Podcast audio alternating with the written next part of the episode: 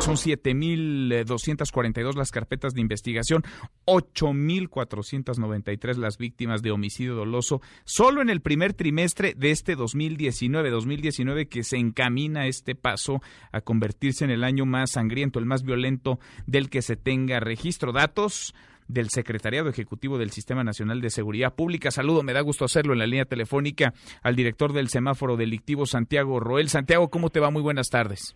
Bien, buenas tardes, a tus órdenes. Gracias por contestarnos el teléfono. Pues eh, parece que esto ya no es noticia, pero sigue siendo nota. ¿Por qué? Pues porque pese a que cada mes registramos más homicidios y cada año hay un nuevo máximo histórico, la inseguridad, la violencia no deja de no solamente preocupar, sino ocupar los discursos. Parece que se dice mucho y pasa poco. ¿Cómo estás viendo la situación, Santiago? Mira, mañana vamos a dar el reporte completo. Justamente estamos invitando a una conferencia de prensa en la Ciudad de México donde analizaremos no solamente el homicidio, que obviamente pues es lo que más nos preocupa, pero sino otros delitos que también no muestran eh, buenos resultados, como el secuestro o la extorsión. Y son resultados obviamente del primer trimestre, que es hasta donde tenemos datos en el, eh, en el Sistema Nacional de Seguridad. Eh, ya, pues no hay, lo que pasa es que eh, aquí se mezclan varias cosas, ¿no? Por una parte, bueno, pues la intención y la promesa del presidente de, corregir este tema de la eh, inseguridad en México y por otro lado, bueno, pues los datos, ¿no? Que son contundentes. Y en el fondo del análisis tiene que ver con que no, a la fecha no se ha hecho nada diferente, ¿no? Y por eso no vas a tener resultados diferentes sí ha habido un gran esfuerzo por parte del presidente de conformar la Guardia Nacional y eso, pues buen proceso. Pero eso no te va a bajar el índice de homicidios, ¿no? No, no va a impactar. ¿Por qué? Porque los homicidios en México tienen una causa muy, muy puntual que tiene que ver con el mercado de drogas, es lo que nosotros hemos analizado desde hace muchos años, está muy clara, muy puntual.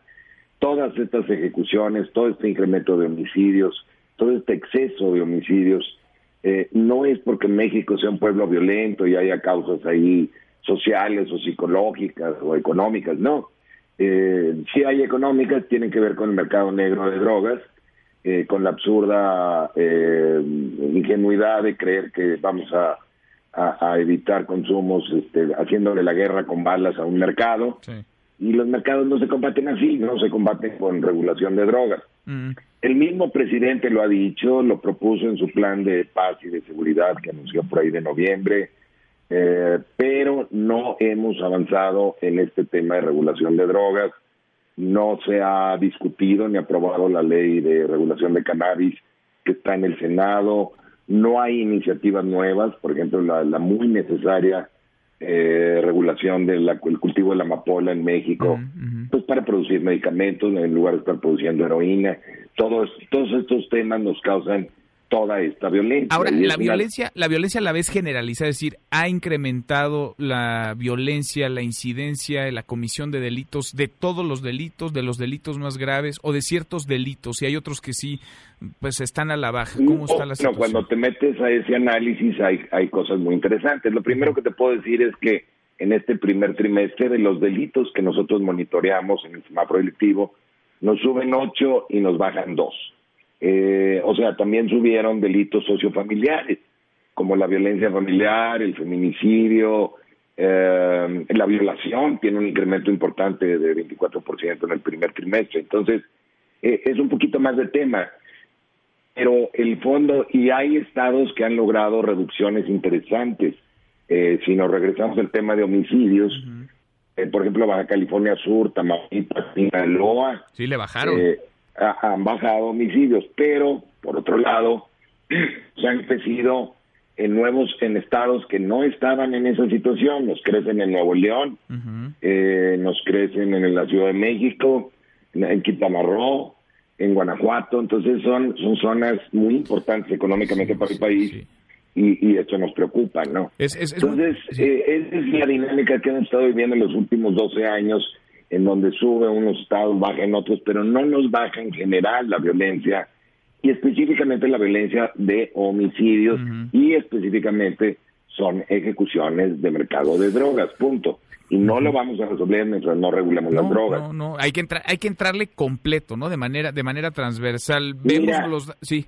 Dime, dime. Sí, estoy de acuerdo contigo. Es el primer paso, no te va a resolver todo, pero te va a resolver muchas cosas. Pues sí. Eh, entonces, es el primer paso. Ya después podrá funcionar eh, la Guardia Nacional, yo no estoy en contra de eso, podrá podremos seguir fortaleciendo policías municipales y estatales, que son los que realmente combaten o previenen estos delitos. Podremos dedicarnos a la prevención de las violencias sociofamiliares que te mencionaba hace rato. Todo esto nos va a funcionar, pero el primer paso tiene que ser la regulación. El presidente lo dijo, lo propuso en su plan, tiene que cumplirlo. Si no lo cumplen, no le van a mejorar los indicadores. No, no, no, no va a cambiar la realidad. Haciendo lo mismo, esto no va a dar resultados distintos. Mañana estamos muy pendientes de lo que presente en Santiago y platicamos si te parece. Muy amable, muchas gracias. Y a tus órdenes, ya hay algo de información ya en el en nuestra página, página semáforo.mx. Le entramos y lo revisamos. Gracias, muchas gracias. Un abrazo para todos.